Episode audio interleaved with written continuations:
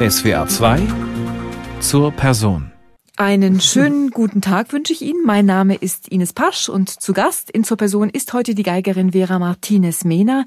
Sie vertritt aber ein ganzes Streichquartett, das Quartetto Casals. Hallo, guten Tag, Frau Martinez-Mena. Hallo, guten Tag, Frau Pasch.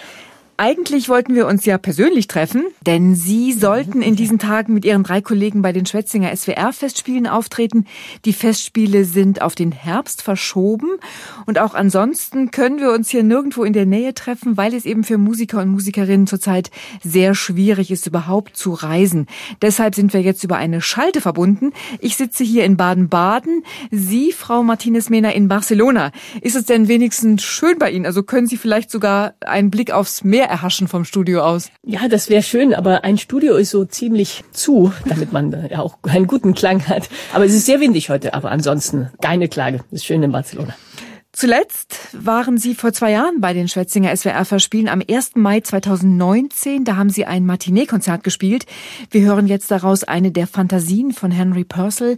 Ich habe dieses Konzert damals miterlebt, fand das ungeheuer beeindruckend enorm spannungsgeladen und intensiv, also wirklich fast entrückt von Raum und Zeit. Können Sie sich auch noch erinnern an das Konzert? Ich erinnere mich auch noch gut an das Konzert, auch an dieses Gefühl, dass wir aufhörten zu spielen. Das haben wir eigentlich selten und wir alle vier hatten irgendwie dieses Gefühl, das war mal ein gutes Konzert.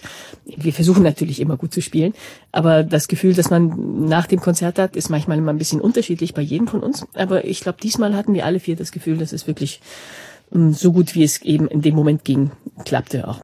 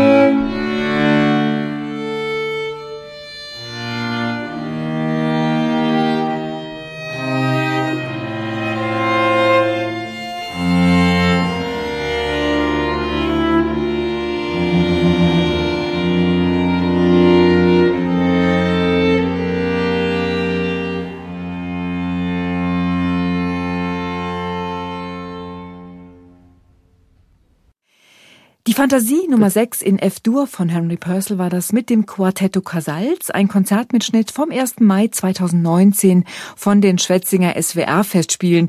Und die Geigerin des Quartetts, Vera Martinez-Mehner, ist heute zu Gast in SWR 2 zur Person.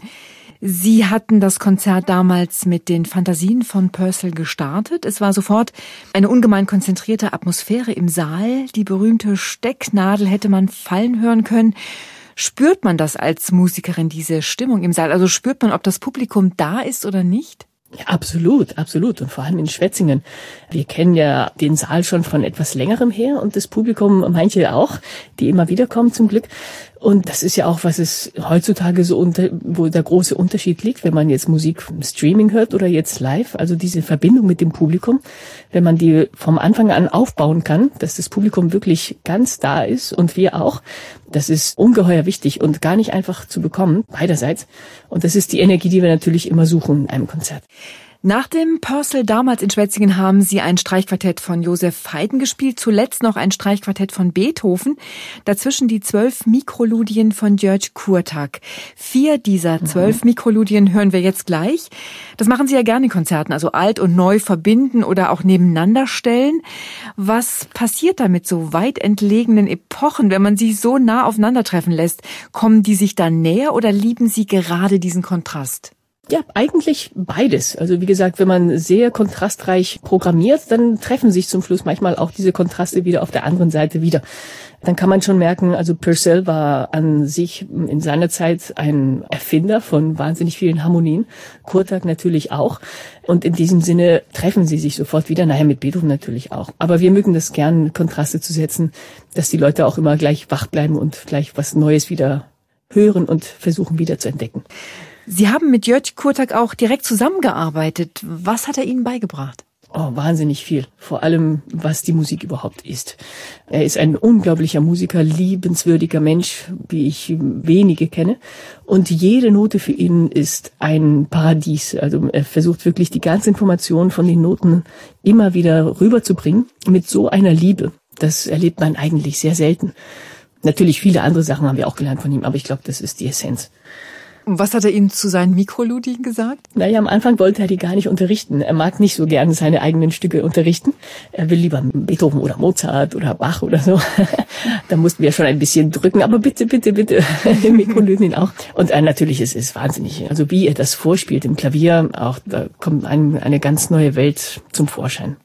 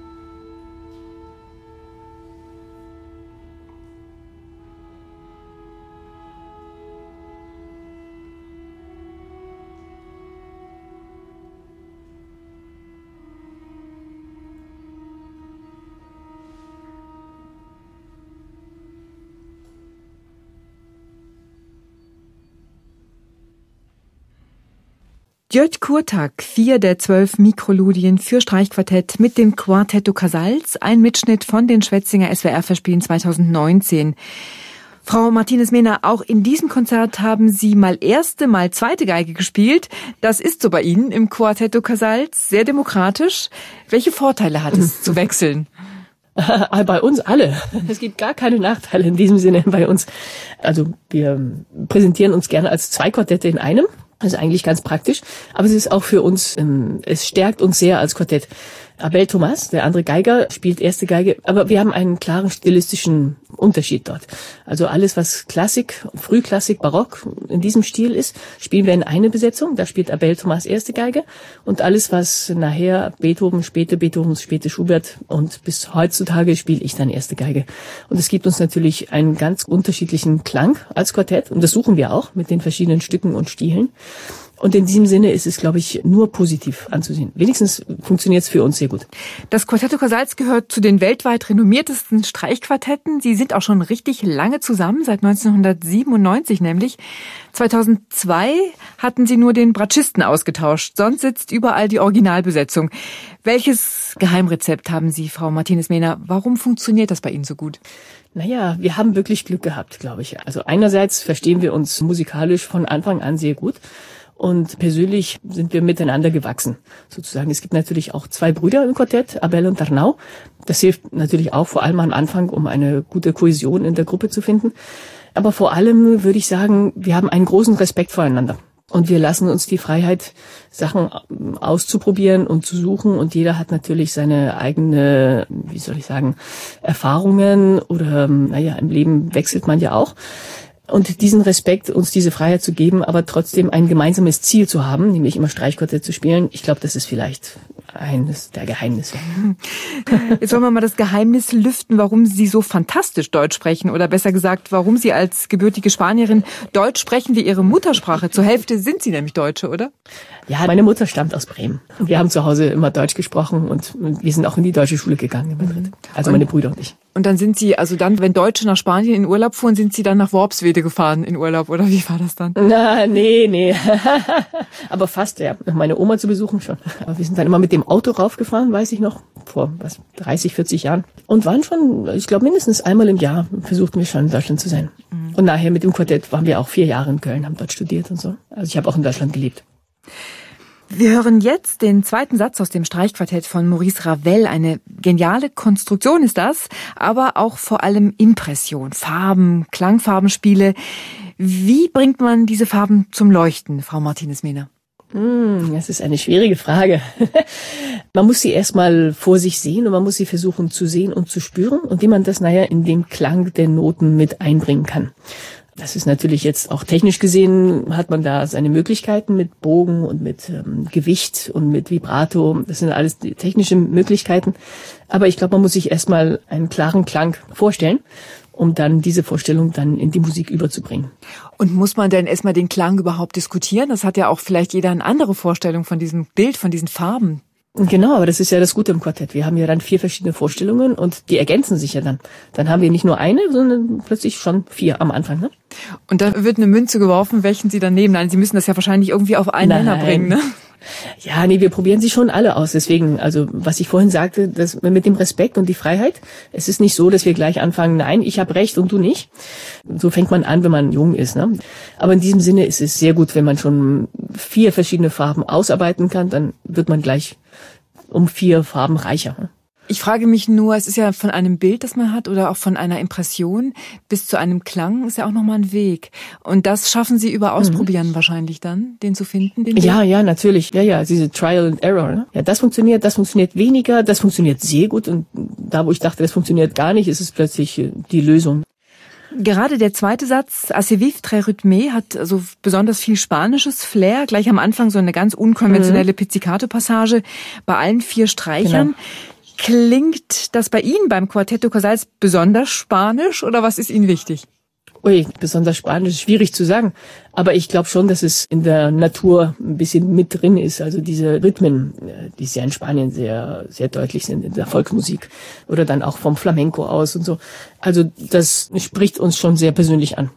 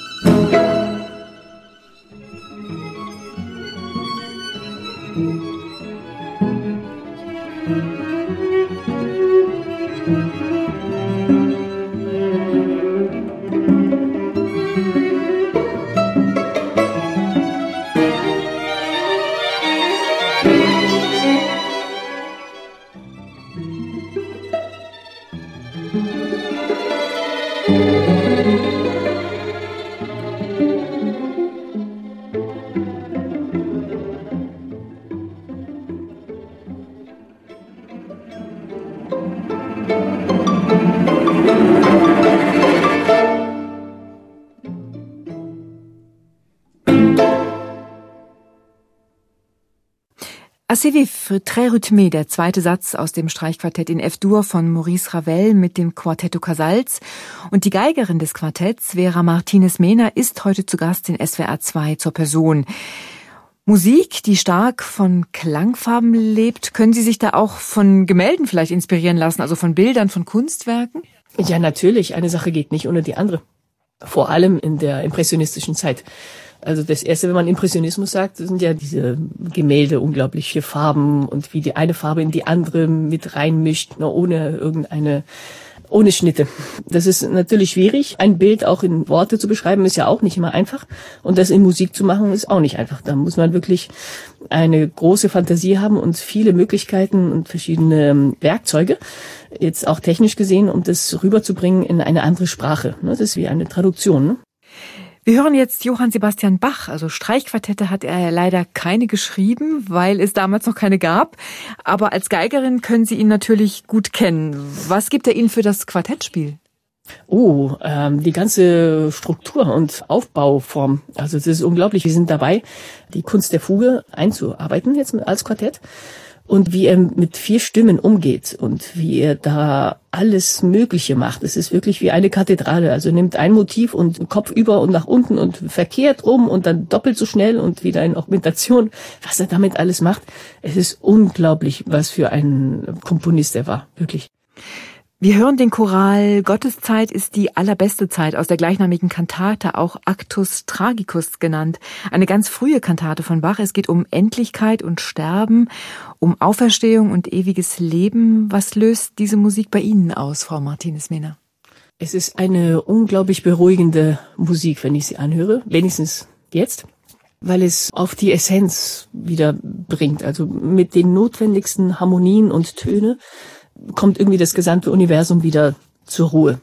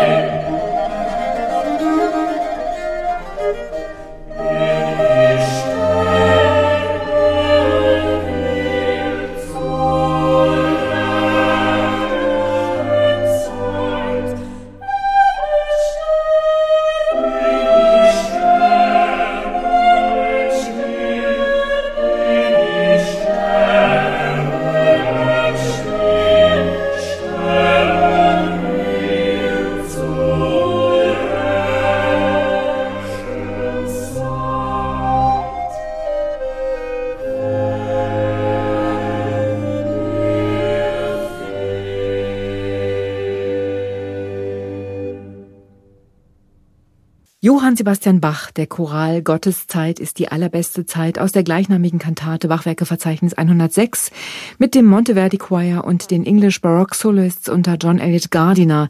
Ausgesucht für unsere Sendung SWR Zeit zur Person von Vera Martinez Mena, Geigerin im Quartetto Casals.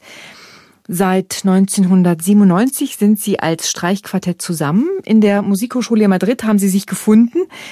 Haben Sie damals sich schon gekannt vorher oder haben Sie sich da erst kennengelernt? Na, wir kannten uns schon ein bisschen vorher.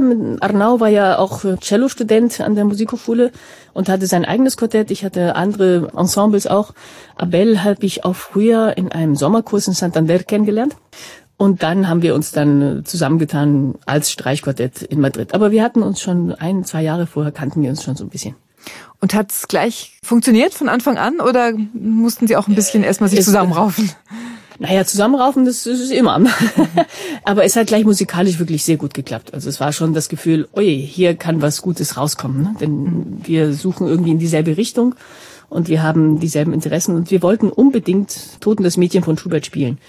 Und dann sagten wir uns, na, wenn wir das wirklich machen wollen, dann müssen wir das auch wirklich gut machen. Und dann wollten wir auch viel proben und also ganz ernsthaft. Und ja, so fing das an. Also ein Streikquartett zu gründen ist ja eine Sache, zusammenbleiben ist dann eine andere und auch eine wesentlich schwierigere. Gab es denn auch mal Krisen bei Ihnen eigentlich? Ja, natürlich, über allen Menschen, ist ja ganz normal. Ohne Krisen wäre es jetzt auch komisch. Mhm. Aber wenn man eine Krise übersteht, wird man ja auch stärker als Gruppe. Aber das Problem ist wahrscheinlich auch, es ist ja eine lange Zeit, 1997 bis jetzt, also Menschen verändern sich ja auch und dass solche Veränderungen dann wirklich ungeschoren oder dass man die übersteht in so einem Quartett zu viert, ne, das ist wahrscheinlich gar nicht so einfach. Das ist absolut nicht einfach, das stimmt. Stellen Sie sich vor, als wir angefangen haben, da war Abel gerade 16 Jahre alt, ich 18. Und ja, jetzt können Sie zusammenzählen. Wir haben natürlich sehr viel zusammen miterlebt. Wir haben jeder eigene Krisen gehabt. Quartett hat Krisen gehabt. Aber wir haben am Anfang gesagt, wir hatten immer das gemeinsame Ziel, dass wir wirklich Streichquartett spielen wollen.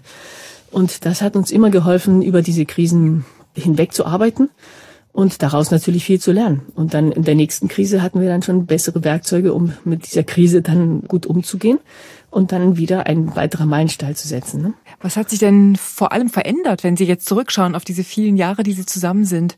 Oh, wir haben jetzt ein viel besseres System zum Arbeiten. Zum Beispiel. Also am Anfang waren das Stunden und Stunden und stundenlange Proben. Wir haben ganz viel gesprochen die ganze Zeit und kamen irgendwie nie zu einem guten Resultat oder zu einem Resultat, was in unseren Köpfen war. Und jetzt haben wir schon in diesen ganzen fast 25 Jahren ein System, was für uns wenigstens sehr gut funktioniert, ausgearbeitet, auch sehr demokratisch. Und zwar werden bei uns die Proben eingeteilt in vier verschiedenen Zeiteinteilungen und jeder von uns bekommt eine Zeit, um diese Probe zu moderieren, ja, zu leiten. Das bedeutet natürlich, dass jeder von uns die Probe vorbereitet und weiß, was er jetzt, also wir wissen ja vorher schon, was wir proben, welchen Satz und welches Stück, wie wir daran arbeiten wollen und was für uns jetzt die Prioritäten sind. Das sind ja bei jedem von uns vier auch ein bisschen anders. Und dann wird die Probe so geleitet, dass wir zum Schluss alle das Gefühl haben, ja, also ich konnte das sagen und das arbeiten, was ich wollte und der andere auch und das Resultat, das ist besser geworden. Wie entscheiden Sie denn über gemeinsame Projekte? Wird dann abgestimmt oder darf sich jeder mal was wünschen? Ja, unterschiedlich. Die CD, also mit Harmonia Mundi muss man natürlich besprechen, was für Sie jetzt interessant wäre, rauszuholen, denn äh, wir können ja nicht alle immer dasselbe aufnehmen. Andererseits müssen es auch Werke sein, mit denen wir uns sehr gut fühlen und wo wir denken, wir können etwas ähm, Spezielles wieder damit aussagen mit dieser Aufnahme. Und dann natürlich auch, dass es ähm, klappt, dass man auch die Konzerte mit der CD dann rausbringt, dass man das irgendwie auch zeitgleich alles schaffen kann. Das ist irgendwie nicht so einfach, denn die CD wird erst aufgenommen und kommt erst in einem Jahr raus. Aber um diese CD X ja, aufzunehmen, müssen wir natürlich die Stücke vorher auch in Konzerten gespielt haben. Aber wenn die CD draußen ist, dann auch. Aber man kann jetzt nicht so drei Jahre lang nur dasselbe spielen. Ne? Also es ist schon ein bisschen so ein Puzzlespiel. Also es gibt bestimmte Werke, die wir lieber spielen und Werke, wo einer von uns Vieren sich nicht gut fühlt mit einem Werk oder mit einem Komponisten, die spielen wir nicht. Denn das macht dann keinen Sinn. Wenn einer das nicht mag, dann macht es keinen Sinn, dass wir daran arbeiten. Das ist echt gelebte Demokratie. Davon kann man sich eine ganze Menge abschneiden, glaube ich, ne, für die allgemeine Politik. Ja, finde ich auch. Ein ganz besonderes Projekt war Ihre Einspielung von sämtlichen Beethoven-Streichquartetten. Begonnen haben Sie damit 2017. Dann zum großen Jubiläum 2020 waren die drei CDs fertig. Sind Sie damit zufrieden mit dem Ergebnis? Also wenn ich ehrlich bin, habe ich die CDs gar nicht mehr angehört. Also kann ich das jetzt nicht sagen. Das ist bei mir aber so typisch. Also wir nehmen etwas auf und dann höre ich das gar nicht mehr an. Also ich höre es natürlich an für die Korrekturen und so weiter. Ne? Aber vom Gefühl her sind wir, glaube ich, sehr froh, dass wir das Projekt überhaupt machen konnten. Das war ja auch nicht einfach, das durchzusetzen. Alle Beethoven-Quartette nochmal. Wieso? Ne? Aber ich glaube, wir sind sehr viel gewachsen an diesem Projekt als Quartett und sind natürlich sehr froh, dass wir zu unserem 20. Lebensjahr endlich mal alle Beethoven-Quartette aufnehmen konnten. Das ist in einem Streichquartett auch wirklich ein, so ein Meilenstein. Wenn Sie die Beethoven-Quartette im Konzert spielen, dann kombinieren Sie die oft mit zeitgenössischen Kompositionen. Beethoven Illuminated New, Beethoven neu beleuchtet mhm. heißt das Projekt. Ähm, das ist ein, mhm. angeblich, wie es heißt, ein mediterraner Beethoven-Zyklus. Was genau ist das? Was haben wir uns darunter genau. vorzustellen? Ja, also wir hatten das so gedacht, dass wir sechs Auftragsstücke in Auftrag gegeben haben, sechs neue Kompositionen, und zwar alles von Komponisten, die im mediterranen Raum aufgewachsen sind oder von dort sind. Also einer aus Israel, zwei aus Italien, ich glaube drei aus Spanien. Und was wir vor allem wollten, ist den Beethoven-Zyklus ein bisschen, also wie Sie gesagt haben, neu erleuchten in dem Sinne, dass wir Beethoven zwar eigentlich schon kennen, aber dass er in dem Moment, als er das geschrieben hat, das waren auch ganz neue Werke. Und alles, was er an Innovationen und neue Sachen zum Vorschein gebracht hat in diesen Kompositionen, da wollten wir das Publikum wirklich auch darauf aufmerksam machen mit den Stücken, die heutzutage neu komponiert werden oder eben die wir auch neu uraufgeführt haben, dass sie die auch ein bisschen in dem Bezug, also Beethoven so hören, wie sie die neuen Kompositionen hören und die neuen Kompositionen hören, so wie sie Beethoven hören. Also nicht mit diesem Vorurteil, ah, Beethoven kenne ich, ja, ja, alte Stücke. Nein, nein, die waren ganz innovatorisch, ganz neu. Und diese neuen Stücke heutzutage, die modernen Stücke, die bei manchen Leuten noch ein bisschen schwierig sind anzuhören, da hat man ja auch noch ein bisschen diesen Vorurteil, ach, moderne Musik, weiß ich nicht. Dass man dann auch sagt, nee, aber Beethoven war auch modern ne, in seiner Zeit. Wir hören den ersten Satz aus dem Streichquartett Opus 135. Was ist denn für Sie als Streichquartettgeigerin das Besondere an diesem Streichquartett? Ah, ich würde mal sagen, das ist das erste Quartett von einer neuen Reihe, die Beethoven nicht mehr schreiben konnte. Also wenn man so ein bisschen guckt, also seine Linie, kompositorische Linie Opus 18, Opus 59, 74, dann die ganzen späten Quartetten, 27, 30, 131, große Fuge. Und plötzlich kommt dieses 135, das ist viel kürzer, irgendwie in einer ganz anderen Richtung, also nicht mehr so groß und größer und noch größer, sondern plötzlich wird das alles komprimiert in einem viel kürzeren Motiv und diese Motivik wird so deutlich komponiert, dass wirklich auch nichts nochmal erzählt wird, muss man nicht. Ne? Also ein bisschen webernhaft, wenn ich sagen darf diese Kompression oder Komprimierung der Informationen in viel kleiner ist, glaube ich, ein Anfang von etwas, was Beethoven nachher nicht mehr zum Vorschein gebracht hat. Aber ich glaube, das war ein Anfang von einer neuen Phase.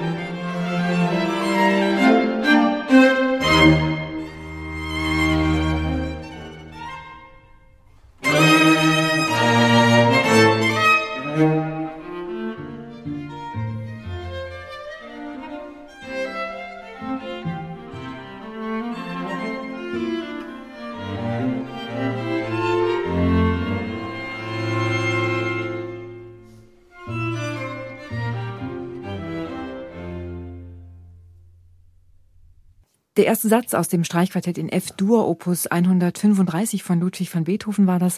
Eine Aufnahme mit dem Quartetto Casals und die Geigerin des Quartetts, Vera Martinez-Mena, ist heute bei uns zu Gast in SWR 2 zur Person. Wir haben es schon am Anfang der Sendung gesagt, Frau Martinez-Mehner, Sie wären genau jetzt in dieser Zeit eigentlich aufgetreten bei den Schwetzinger SWR-Festspielen. Die sind natürlich abgesagt, wie alle Konzerte in Deutschland. Wenn man auf ihren Konzertkalender schaut, dann sind viele Konzerte gecancelt, aber ein paar haben auch stattgefunden, vor allem die in Spanien. Da ist schon seit einiger Zeit wieder ein kulturelles Leben möglich, natürlich unter strengen Auflagen, aber es geht schon los, oder? Ja, ja, richtig. Und wir sind auch ganz froh, dass das überhaupt hier möglich ist.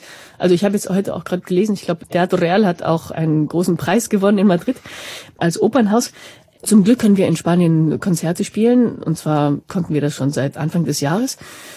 Und natürlich mit reduziertem Publikum. Aber diese ein bisschen Rückkehr in eine halbwegs normalen kulturellen Gesellschaftsleben, das ist schon wirklich wichtig. Ich glaube, für uns alle. Wie haben Sie denn diesen Stillstand, diesen Lockdown erlebt? Zeitweise war das ja in Spanien enorm streng, ne? Es war sehr schwierig. Also zwischen März und Juni war alles geschlossen, also letzten Jahres, mhm. 2020.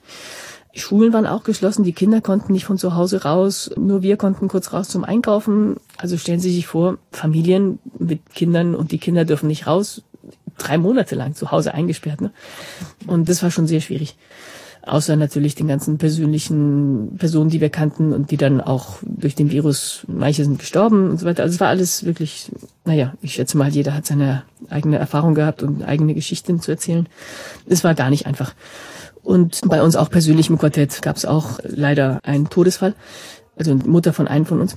Und dann erinnere ich mich aber sehr gut an das erste Konzert, das wir danach gespielt haben. Das war Ende August, außerhalb von Katalonien. Also wir haben Beethoven als Zugabe gespielt und ich habe angefangen zu weinen. Also es war alles so emotionell stark. Mhm. Das war schon sehr, sehr heftig. Wie ist denn eigentlich der Kontakt zu anderen Musikern und Musikerinnen? Hat der sich in den Pandemiezeiten irgendwie verändert? Also fühlen Sie sich untereinander solidarischer oder ist er vielleicht sogar gereizter? Hat das Konkurrenzdenken sogar zugenommen? Nee, ich glaube, es ist solidarischer geworden auf jeden Fall. Also es ist ja für alle schwer, aber ich glaube, Solidarität ist bei den Musikern wirklich deutlich gestiegen. Also wenigstens im Streichquartett. Wir hören jetzt einen Italiener in Spanien, Luigi Boccherini. Er hat lange am Hof in Madrid gelebt, hat gerne mit spanischem Flair gespielt in seiner Musik, vor allem in seinem berühmten Fandango. Sie haben ihn aufgenommen mit Kastagnetten. Ist das wirklich spanische Musik oder ist das spanisches Kolorit? Was meinen Sie? Mm, ah, das ist eine gute Unterscheidung, die Sie da gemacht haben. Aber ich würde schon sagen, es ist spanische Musik. Und Sie spielen das auch Spanisch, gerne Spanisch wahrscheinlich. Ja, gern, natürlich. Musik aus dem 18. Jahrhundert, also es ist eigentlich für uns eine sehr ferne Zeit, also mit starken religiösen Gefühlen, mit autokratischen Systemen in Europa. Eine Zeit, in der auch der Tod immer präsent ist und auch der Glaube an Gott, auch der Aberglaube. Wie nähern Sie sich diesem Lebensgefühl, wenn Sie Musik aus solcher Zeit spielen? Ja, also schon. Es ist natürlich wichtig, sich daran zu erinnern, wie die Zeiten damals waren und also wie Bach gelebt hat oder wie Haydn gelebt hat oder wie Boccherini jetzt im Hofe und dank der ganzen königlichen, also des Hofes konnte er so viel komponieren oder also die Musiker damals, ne, war ja sehr stark am Hof zusammen. Entweder, also wir hatten diese zwei Möglichkeiten, ne, entweder zum König oder zu der Kirche, ne, die zwei mhm. Ks irgendwie. Aber natürlich, wenn man jetzt zum Beispiel, wenn man sich an Bachs Musik rannähern will, dann ist es schon sehr wichtig, dass man diese Ehrfurcht zu Gott schon auch empfinden kann. Ne? Auch wenn man sie vielleicht selbst nicht, wenn man nicht dran glaubt, aber dass man sich da bewusst machen kann, was das überhaupt damals für sie alles bedeutete, ne? diese Musik zu schreiben, die schreiben zu dürfen, dafür Geld zu bekommen zum Essen ne? oder aufführen und dann essen. Ne? Diese Verbindung der Notwendigkeit in allen Sinnen, also jetzt nicht nur nicht nur jetzt körperlich, sondern vor allem seelisch. Und das, glaube ich, gibt's heutzutage auch. Da ist auch 200, 300 Jahre Unterschied kein mhm. großer Unterschied. Es ist ja auch immer so ein bisschen ein Spagat. Einerseits möchte man diese Musik unserer Zeit nahebringen, auch dem Publikum, das als allgemeingültige Wahrheit in Anführungsstrichen vermitteln, dass sie sie auch wirklich mhm. jetzt empfinden. Andererseits ist sie natürlich auch geschrieben worden in einer Zeit, in der eine andere Lebenswahrnehmung bestand. Empfinden Sie diese Diskrepanz manchmal auch, wenn Sie diese Musik spielen? Ehrlich gesagt, nein. Also ich verstehe schon, dass es eine alte Musik ist und ich verstehe, dass vielleicht die heutige, ja, vielleicht die Jugendlichen sich jetzt gerade nicht so dahingezogen fühlen. Ne? Aber ich glaube schon, dass es eine, wie Sie sagten, es spricht schon etwas an, was universell ist und was kein, es hat kein Verfalldatum. Und es ist aktuell vor 300 Jahren, vor 1000 Jahren und es wird hoffentlich noch in den nächsten 300, 400 Jahren auch noch aktuell sein. Und zwar diese Suche nach dem Sinn des Lebens oder die Suche nach der Gottheit oder diese Suche nach der inneren Nahrung.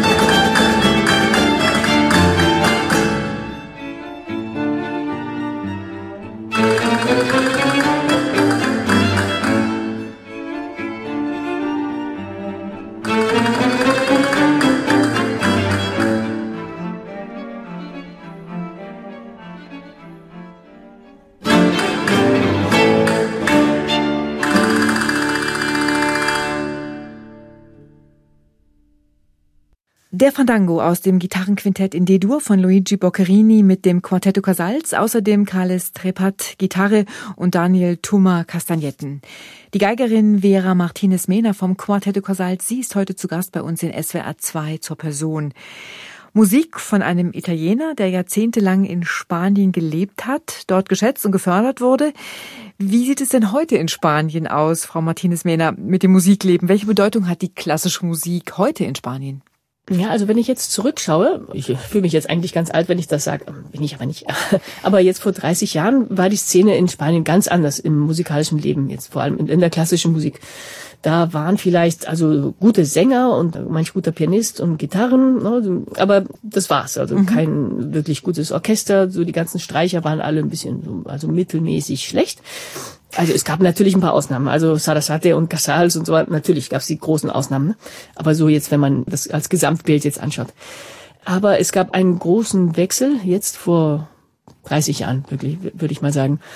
Und zwar also jetzt nicht nur wegen dieser Musikschule, die aufgebaut worden ist in Madrid, die Escola Reina Sofia, aber sie hat auch einen großen Meilenstein gesetzt und hat wirklich einen Top-Lehrer nach Spanien gebracht, damit ähm, spanische Musiker wirklich das Niveau verbessern und immer weiter nach oben gehen. Und ich habe jetzt das Gefühl, dass in Spanien, also jetzt nach der Pandemie, wollen wir mal sehen, aber es gibt einen sehr, sehr großen Aufstieg von sehr, sehr guten Musikern in Spanien überhaupt. Und wie sieht es mit dem Publikum aus? Ist denn auch das Interesse da, das, diese Musik anzunehmen? Ich glaube schon. In der Kammermusikbranche generell gibt's eine wieder, äh, also es wird wieder empfunden als etwas Neues. Es gab fast gar keine Kammermusik damals. Aber ich glaube, diese Szene hat sich schon geändert und es hat sich ein neues Publikum aufgebaut, das wirklich sehr interessiert ist an Kammermusik. Und das merkt man. Also wenn wir in Spanien, egal wo, spielen, dann gibt's wirklich dieses Interesse und diese Liebe für die Kammermusik. Orchester natürlich auch. Das ist für andere Art von Publikum natürlich auch. Und Opernhäuser sind auch immer ziemlich gut besetzt. Und ich glaube, es gibt sehr viel Interesse. Es gibt natürlich immer diese Angst, dass es immer nur ältere Leute sind, die ins mhm. Konzert kommen. Aber in Spanien ist es nicht so äh, prägend. Also es ist nicht so auffallend wie jetzt vielleicht woanders in Europa.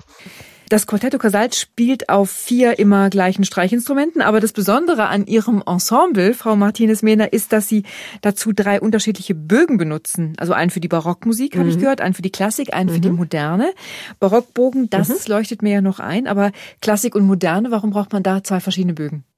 Naja, also bei Haydn, Bach, früher Mozart wurde eher mit einem Barockbogen gespielt. Das ist so ein etwas kürzerer Bogen. Und dann gab es eine große Transitionszeit, wo jeder Musiker so ein bisschen mit verschiedenen Bögen Sachen ausprobiert hat. Also es war nicht so ganz deutlich, also ab jetzt spielen wir nur mit Tourt, das ist die moderne Version, oder mit Barock, sondern es gab so ein ganz viele Zwischenproben und Zwischenversionen. Und deswegen haben wir eben auch drei verschiedene Bögen. Denn der Barockbogen ist für manche Sachen schon ein bisschen kurz und nicht so groß im Klang. Und dann haben wir verschiedene Bögen ausgesucht im Quartett, die für uns dann gut passen. Aber bei uns auch, wir spielen nicht immer die gleichen Bögen. Also zum Beispiel wenn wir Beethoven Opus 18 oder Opus 59 spielen. Abel und ich, wir benutzen ab Opus 59 die Transitionsbögen zum Beispiel. Aber Arnau und Jonathan, also Brahatsch und Cello, die spielen schon auf modernen Bögen, also auf, auf den Tod-Modell, sagen wir mal so. Und diese, das funktioniert auch sehr gut. Also es muss nicht immer gleich sein, dieselben Bögen. So eine Mischung funktioniert manchmal auch sehr gut. Man sagt ja immer, der oder die spielt, ein Instrument spielt ein bestimmtes Werk. Dieses Spielen, können Sie mit diesem Begriff was anfangen, Frau Martinez-Mehner? Ja, dieses Wort ist schon, ich, ich finde es sehr schön, auch im Englischen auch, ne? Play. Also es ist wirklich wie ein Spielen. Auf Spanisch wäre das dann anfassen, ne? Toca. Das ist entweder anfassen oder spielen. Es ist schon sehr schön, diesen Begriff mit einem Instrument zu verbinden. Denn normalerweise ist immer mit Disziplin verbunden oder man muss viel üben und es ist schwierig und so. Aber wenn man es mit Spielen in Verbindung bringt, ist es natürlich gleich ein anderer Konzept. Ne? Und erleben Sie das auch im Quartett zum Beispiel, dass man wirklich zusammen spielt? Aber wenn das zustande kommt, dann ist es wunderschön. Ja, also im Konzert versuchen wir uns auch immer diese Freiheit zu geben, dass man plötzlich neue Ideen hm, ausprobieren kann und es passiert dann einfach im Konzert und dann spielen wir miteinander wirklich und dann aha du hast das gemacht oh dann werde ich mal so machen und dann ah aber du hast das hier oh gut dann mache ich mal hier so also dann könnte man schon sagen, dass wir miteinander spielen. Und dann gibt's schönes Grinsen im Konzert und dann hat man sich gut verstanden und dann hat's Spaß gemacht. Ne? Wir hören jetzt Aufenthalt von Franz Schubert aus dem Schwanengesang mit Dietrich Fischer-Dieskau. Was können Sie als Geigerin von ihm lernen? Vor allem, wie man singt. Also als Geigerin haben wir ja oft sehr viele Melodien, die wirklich von der Stimme kommen und bei Schubert extrem beim Lied. Und wie ähm, also jetzt direkt Fischer Dieskau, wie er mit den Wörtern und der Musik zusammen spielt oder singt, da kann man so, so viel lernen. Denn es ist jetzt nicht Aufstrich, Abstrich und jetzt Lagenwechsel und hier Vibrato und so. Nein, das hat jetzt ein direkter Kontakt zum Körper und zum Gesang, zur Stimme und dann auch zu den Worten. Ne? Und wie man die zusammen auf der Geige dann versucht, auch so rauszubringen.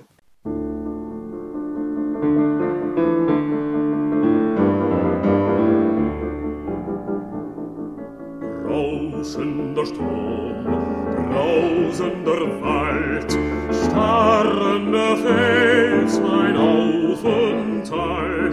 Rauschender Strom, brausender Wald, starrender Fels, ein Aufenthalt.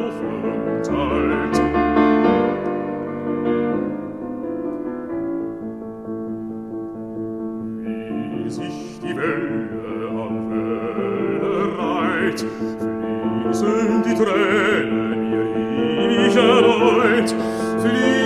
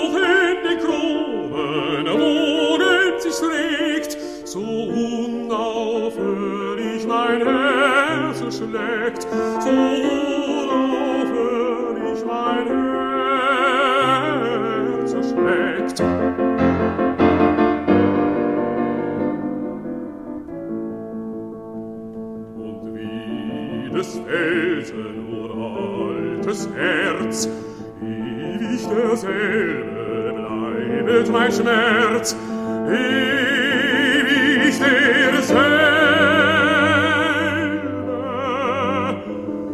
Bleibet, bleibet mein Schmerz, ewig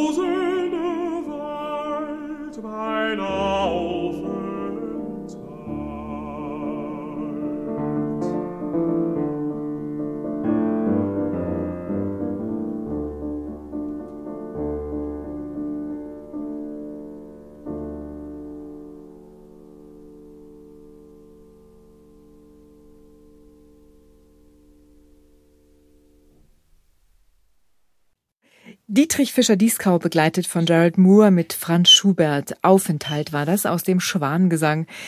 Frau Martinez-Mehne, wir haben es schon gesagt am Anfang der Sendung, Sie wären jetzt um diese Zeit eigentlich bei den Schwetzinger SWR-Verspielen aufgetreten. Die sind auf Oktober verlegt. Das Programm, das Sie spielen werden, ist aber gleich geblieben. Haydn, Mendelssohn und das vierte Streichquartett von Bela Bartok. Ein sehr kompliziert strukturiertes Werk mit Mikromotivik, intensiver Kontrapunktik. Wie ist das, wenn Sie mit Ihrem Quartett solche Werke proben? Wie läuft das ab? Also wird da erst analysiert und dann gespielt oder andersrum? Normalerweise schon. Erstmal analysiert und dann gespielt. Wenn wir ein neues Werk anfangen, dann ist es vor allem bei uns wichtig, wir haben immer die Generalpartitur und wir spielen normalerweise auch von der Generalpartitur, auch im Konzert.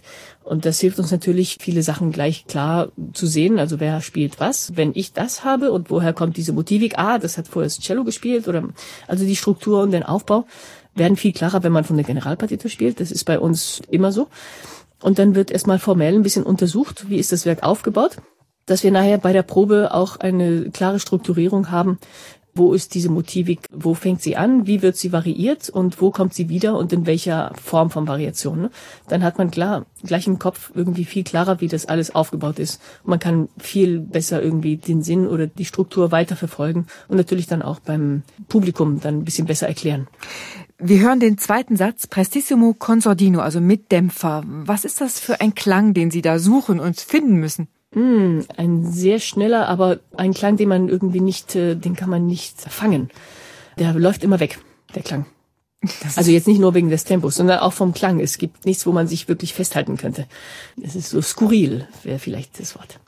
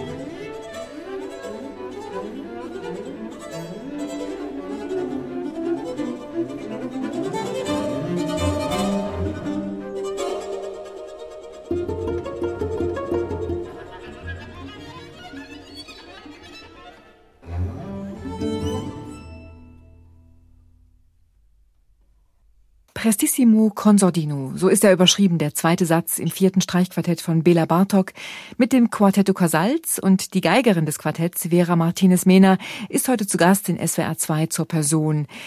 Alles, was Sie da spielen, steht natürlich in den Noten. Haben Sie auch schon mal ausprobiert, ohne Noten zu spielen, also zu improvisieren? Würde Sie sowas mal reizen? Mm, es reizt mich schon, aber es ist eine ganz andere mentale Struktur, die man da haben muss. Und da müsste ich mich schon sehr gut vorbereiten, um so etwas machen zu können. Ich glaube, da haben meine Kollegen Abel Darnau sind da etwas freier und könnten das viel besser machen, zum Beispiel. So einfach improvisieren. Also wir machen das ab und zu, aber nur zum Spaß. Ne? Aber es ist ja auch so was Spielerisches, ne? was ein Quartett wahrscheinlich dann auch gut gebrauchen kann, dass es mal einfach die Noten beiseite legt und auf ganz anderer Ebene mhm. miteinander musikalisch kommuniziert, oder? Ja, also es stimmt schon, wir sind sehr notengebunden. Aber wir sind ja eigentlich auch die Überbringer von dieser Information, von etwas, was schon geschrieben ist. Ne? Sie proben viele Stunden jeden Tag, dann muss man ja auch noch für sich selber üben. Was bedeutet für mhm. Sie Routine? Ist das nur Fluch oder manchmal auch eine Hilfe, dass man eben halt nicht ständig immer alles neu erfinden muss? Routine, wenn man das schon als Wort Routine sagt, hat ja irgendwie schon so was Negatives an sich. Aber das Gute bei uns ist, wir haben keinen Chef. Also wir können immer neu erfinden, auch wenn wir genau dasselbe spielen wie gestern. Es kann aber ganz anders klingen. Und es kann irgendwie alles in eine ganz andere Richtung gehen. Das ist das Gute. Also wir sind immer in unserer Routine, sagen wir mal so in Anführungsstrichen, aber sind wir trotzdem sehr frei. Und das ist immer schön. Also man weiß wirklich nie, wie eine Probe sein wird. Das ist auch, hat auch was Schönes an sich. Jetzt gibt es die sechste Sinfonie, die sogenannte Partitik von Peter Tschaikowski. Daraus hören wir den zweiten Satz. Ist es die ungestillte Sehnsucht einer Quartettmusikerin, auch mal in einem so großen sinfonischen Klang zu baden? Naja, also habe ich schon mal gemacht, zum Glück. Also ich habe schon auch in großen Orchestern gespielt. Und äh, aber es stimmt, diese Sehnsucht von einem großen Klang, die gibt's schon. Und wenn man die ab und zu mal stillen kann, dann ist es gut.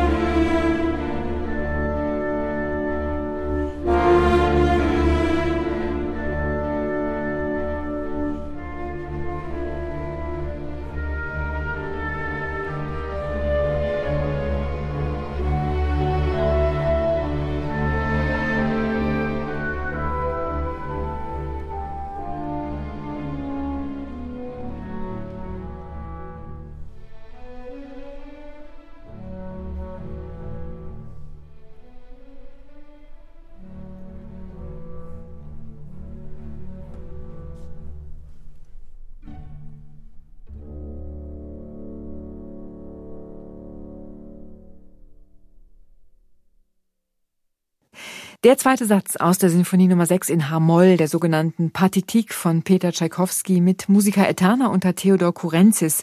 Sie hören SWR 2, die Sendung mhm. zur Person. Da geht es heute um das Quartetto Casals. Zu Gast bei uns ist die Geigerin des Quartetts Vera Martinez-Mehner. Eigentlich wollte heute bei diesem Gespräch auch noch Ihr Bratschist mit dabei sein, Jonathan Brown. Das hat leider nicht geklappt. Jetzt müssen Sie das Quartett mhm. alleine vertreten. Gibt es denn bei Ihnen so eine Art Aufgabenverteilung im Quartett? Also ergreift immer einer das Wort in der Öffentlichkeit, ein anderer macht vielleicht die Pressearbeit, der nächste besorgt immer was zu essen oder ist das nicht so bei Ihnen? es gibt schon eine Einteilung von den Aufgaben. Das muss sein, denn es gibt so viel extra zu tun und nicht nur die Proben zu spielen und vorzubereiten.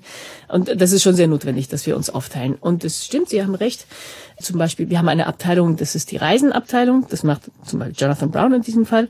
Wir haben die Abteilung, ähm, mit den Agenturen in Kontakt zu sein, das mache ich zurzeit. Es gibt die Abteilung von den ganzen äh, Social Network und äh, Webseite und, und all das andere, das macht ähm, Abel. Und es gibt die Abteilung, wir, wir sind dabei, wieder eine Streichquartett-Biennale in Barcelona schon das zweite Mal für nächstes Jahr aufzubauen. Das ist natürlich auch sehr viel Arbeit und das macht jetzt zurzeit Arnaud Thomas. Was wir aber auch machen, ist manchmal diese ganzen Abteilungen zwischen uns auch mal also zu drehen, dass manchmal, also dass ich dann die Reisen mache und der andere macht so, dass wir auch um, verstehen ein bisschen, wie viel Arbeit dahinter steckt und wie man das am besten machen kann. Ne? Erleben Sie mhm. eigentlich, dass man Ihnen so typisch spanische Attribute zuordnet? Also, dass man sagt, ah, das Quartetto Casals kommt aus Spanien, also spielt es wild und leidenschaftlich. Gibt es sowas? da haben wir Glück gehabt in diesem Sinne, denn als wir damals anfingen als Streichquartett, gab's kein spanisches Streichquartett, mit dem man uns gleich vergleichen konnte. Es gibt ja leider diese Vorurteile. Alle französischen Quartetten spielen mit so einem kleinen X. Oder alle russische Quartette spielen mit dem so. Oder alle amerikanischen. Ne? Und das hatten wir eben nicht. Und das war eigentlich ganz gut. Jetzt Spanien und Leidenschaft, ja, das stimmt, das kommt ja auch immer zusammen. Aber ich glaube, unsere Arbeitsweise ist eigentlich, wenn man jetzt mit Vorurteilen spielt, eigentlich relativ deutsch. Zum Beispiel. Welche Vorbilder hatten Sie eigentlich unter den großen Quartetten? Also sehr viele. Das Hagen-Quartett war immer ein großes Vorbild für uns. Rainer Schmidt, äh, Walter Levin vom LaSalle-Quartett natürlich auch, das Alban Berg-Quartett natürlich auch. Und dann so langsam formt man sich seinen eigenen Weg. Das ist auch wichtig, ja. Man muss ja auch erkennbar mhm. sein als Quartett. Ne? Gibt es so einen typischen genau, genau. Klang des Quartetto Casals? Ähm, ja, also es ist für uns immer eine große Überraschung, wenn wir irgendwann mal Kritiken lesen und sagen, ja, das ist der typische Klang vom Quartetto Casals. Aha, und welcher ist denn das? Also wir machen das gar nicht so offensichtlich. Wir versuchen wirklich Rücksicht und einen Klang zu finden für jedes Werk, ein bisschen anders. Also ich schätze schon, man kann uns unterscheiden von Klang von einem anderen Quartett. Also wenn ich jetzt eine Aufnahme höre, weiß ich vielleicht, dass wir das sind oder nicht. Ne? Aber vielleicht eher von der Interpretation, jetzt nicht vom Klang. Wie viel Suche, wie viel bekennende Unsicherheit kann man sich erlauben als Streichquartett? Also die ultimative, definitive Sicht auf Stücke, die gibt es ja eigentlich nicht, aber wird die vielleicht mhm. erwartet oder wird erwartet, dass man so tut, als hätte man sie? Also wenn wir dasselbe Stück vor 20 Jahren gespielt haben und jetzt nochmal, es ist ein ganz ganz anders. Mhm. Aber zu sagen, dass wir heute viel mehr wissen, als was wir in zehn Jahren wissen werden, das ist ja auch nicht richtig. Ich meine, heute versuchen wir das so gut zu machen, wie wir können, mit den ganzen Informationen, die wir haben und mit allem, was wir vorbereitet haben mit diesem Stück und das so gut zu erklären, wie nur möglich fürs Publikum.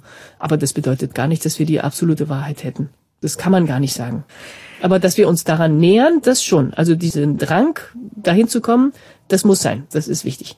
Also nichts nachzumachen, jeden Augenblick immer wieder intensiv zu empfinden, aus dem Moment heraus zu gestalten. Das ist ja ein wichtiger Anspruch für ein Streichquartett. Wie setzen Sie den um? Mhm. Welche Wege haben Sie da? Ja, ja, das ist nicht einfach. Aber deswegen, vorhin hatte ich schon erwähnt, dass wir in, uns in einem Konzert wirklich versuchen, die Freiheit zu geben, auch plötzlich neue Sachen anders zu spielen, als wir geprobt hätten. Also wir versuchen jetzt nicht in einer Probe alles festzulegen, wie wir das jetzt im Konzert spielen werden, sondern wir geben uns immer diese Freiheit. Und das ist sehr wichtig, weil wir bleiben offen und hören immer noch aufeinander. Und immer diese Offenheit zu haben und zu spüren im Konzert ist, glaube ich, was uns immer diese Frischheit gibt.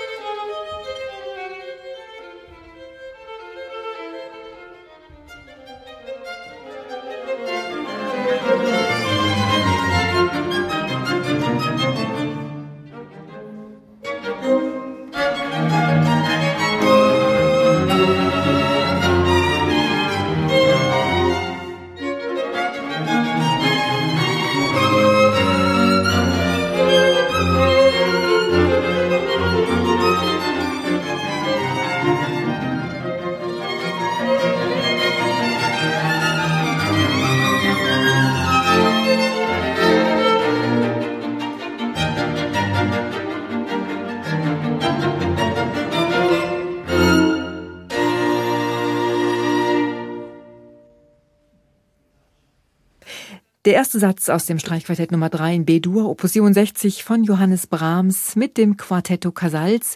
Und um dieses Ensemble geht es heute in SWR 2 zur Person im Gespräch mit der Geigerin des Quartetts Vera Martinez Mena. Empfinden Sie sich eigentlich als spanisches Streichquartett oder als katalanisches? Oder beides wahrscheinlich? Alles, als Streichquartett einfach.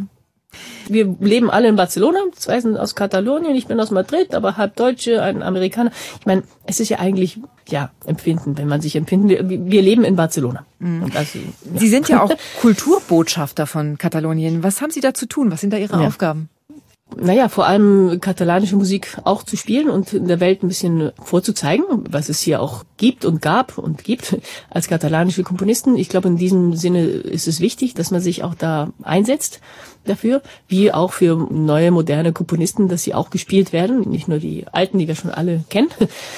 In diesem Sinne ist es wichtig, dass man auch die Kultur immer überbringt, in der man gerade lebt. Denn sonst vergisst oder verliert man Sachen, die, glaube ich, schon sehr wichtig sind. Wie wichtig ist für Sie denn der spanisch-katalanische Konflikt? Taucht er irgendwie auf in Ihrem täglichen Leben? Er taucht leider schon auf, zum Glück nicht im Quartett. Aber also wenn ich jetzt mal von meiner persönlichen Sicht sprechen darf, wird es sehr aufgebauscht. Also persönlich im Menschen will man sich verstehen und jeder will seine eigene Sprache sprechen können und es gibt eine Kultur dahinter. Und je mehr ist es eigentlich bereichernder für alle. Also dass ich jetzt Deutsch sprechen kann und Spanisch und Katalan und Englisch und ist eigentlich für mich ganz gut. Es ist eine Bereicherung für mich und ich kann damit in, der Welt besser rumreisen und kann mich verständigen mit anderen Kulturen, anderen Leuten. Und ich glaube, das sollte man immer als Ausgangspunkt haben. Aber ich glaube, das wird nicht besonders gut von oben rübergebracht. Quartetto Casals. Benannt haben Sie Ihr Quartett nach dem katalanischen Cellisten Pablo oder auch Pau Casals. Nicht nur als mhm. Musiker, als Cellist ein Jahrhundertereignis, sondern er war auch ein sehr politischer Mensch, ein Humanist, ein mutiger Freiheitskämpfer mhm. zur Zeit des Spanischen Bürgerkriegs. An welchen Pablo Casals haben Sie gedacht? An den Musiker oder an den Katalanen oder an den spanischen Humanisten? Wahrscheinlich an alle, ne? Ja, an alle, an der ganzen Figur. Also als Musiker sowieso natürlich. Diese starke Figur, die eine ganz, ganz klare Sicht hatte von, wie man mit der Musik umgeht und wie man das spielt und immer diese Demut ne, zur Musik. Und natürlich hat er auch ganz klare Ideale. Und er ist diesen Idealen gefolgt, auch wenn das äh, zur Zeit wirklich sehr schwierig war. Und ähm, er war ein sehr mutiger Mensch, wie, wie Sie sagen.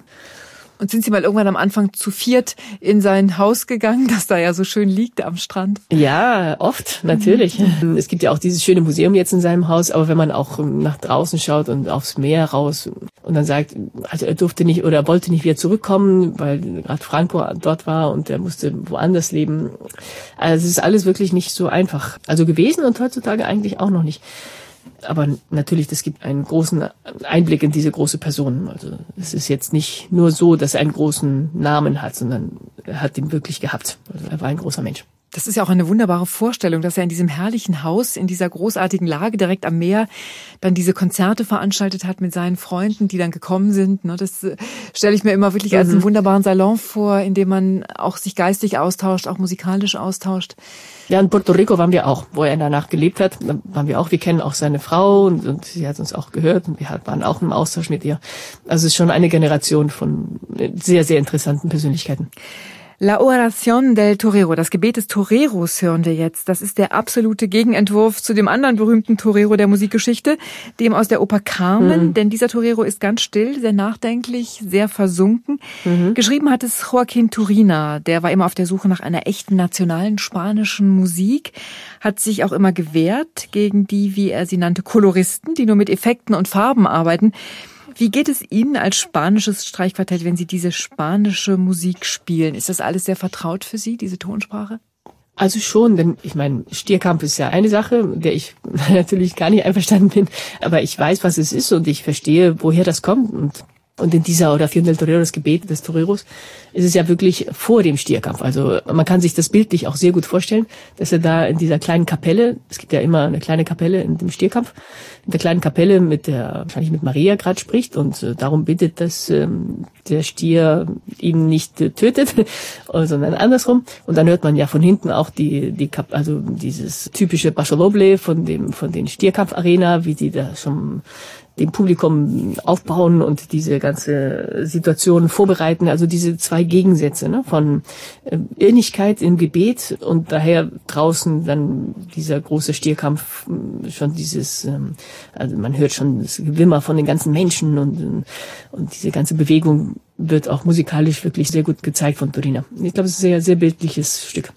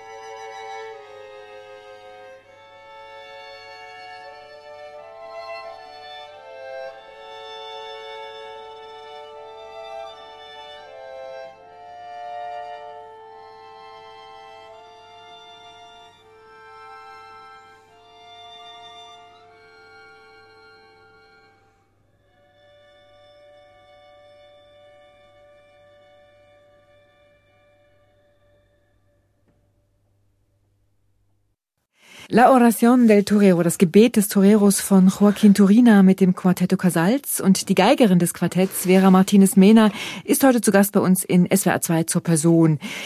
In diesem Jahr, im Herbst, sind Sie dann zu Gast bei den Schwetzinger SWR-Festspielen. Sie gelten als eines der besten Streichquartette weltweit. Eines der Big Five, habe ich gelesen. Wobei ich jetzt nicht so genau weiß, wer die anderen vier sind. Aber was bedeuten, was bedeuten Ihnen solche Rankings? Können Sie was damit anfangen? Ja, also ist natürlich schön zu hören, schön zu lesen. Aber hm, wo wir suchen, ist natürlich immer so nah an diese Wahrheit, die wir immer suchen, ranzukommen. Und dass es uns gelingt, ist natürlich sehr schön. Und dass man so anerkannt wird, ist natürlich auch sehr schön. Ja, aber es ist nicht, worum es eigentlich im Grunde genommen geht. Ne? Und es geht um, um das Musikmachen. genau. Ja, alles geht ums Musikmachen, zuhören, verstehen, Emotionen empfinden, verstehen. Also ja. Wenn man Ihre Homepage öffnet, dann sieht man gleich ein schönes Foto von Ihnen vier auf einem Motorrad, nee, auf wahrscheinlich mehreren. Ja, eine Vespa. Also es sieht sehr entspannt aus und sehr, sehr glücklich. Also das sieht aus, als hätten mhm. Sie wirklich miteinander viel Freude. Ist das immer so oder ja, es ist wahrscheinlich wie das ist mit vier Menschen, ne? Mal so, mal so. Ja, es ist wie eine Ehe zu viert. Es gibt wunderschöne Momente, es gibt Momente, wo man sich streitet und dann verträgt man sich wieder und dann gibt es wieder schöne Momente. Es, es, es gibt von allem. Mhm. Aber es war schon ein sehr, sehr lustiges Fotoshooting, das stimmt. Wenn Sie mal nicht zusammen Quartett spielen, machen Sie auch schon mal was zusammen? Also gehen Sie mal an den Strand von Barcelona oder so zu viert? Ja, das jetzt gerade nicht mehr, denn wie gesagt, jeder hat Familie und irgendwie andere, andere Prioritäten. Aber ab und zu treffen wir uns schon außerhalb des Quartetts, das stimmt ja. Was wünschen Sie sich für Ihre Zukunft, für Ihre gemeinsame Zukunft zu viert? Dass man wieder Konzerte spielen kann in dieser Zeit, dass dieser Virus jetzt endlich mal weggeht. Und vor allem, dass wir, dass wir diese Freude an Streichquartett, denn dadurch, dass wir jetzt auch Pause machen mussten, wie jeder wird einem wieder klar, wie sehr man etwas liebt. Und ich glaube, Streichquartett ist wirklich ähm, also für mich jetzt persönlich das Schönste, was man im Leben machen kann. Und dass ich das machen kann und dass ich da, davon leben kann, ist ein Riesenglück. Und dass wir das weitermachen können, glaube ich, wäre jetzt mein großer Wunsch.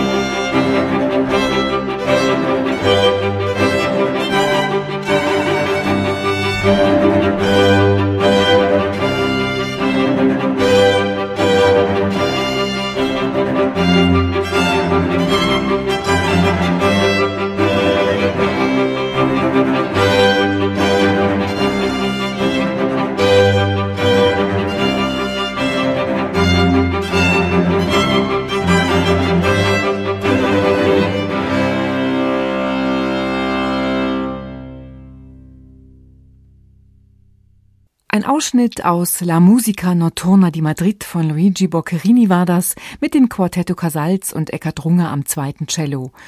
Und um das Quartetto Casals ging es heute auch in SWR 2 zur Person. Im Gespräch war ich mit der Geigerin des Quartetts Vera Martinez Mena. Sie können diese Sendung auch auf unserer Homepage hören unter swr2.de und sieben Tage lang in unserer SWR 2 App. Hier im Programm geht es jetzt weiter mit dem Magazin Lesenswert. Ich bin Ines Pasch. Ich sage danke fürs Zuhören und wünsche noch einen schönen Sonntag.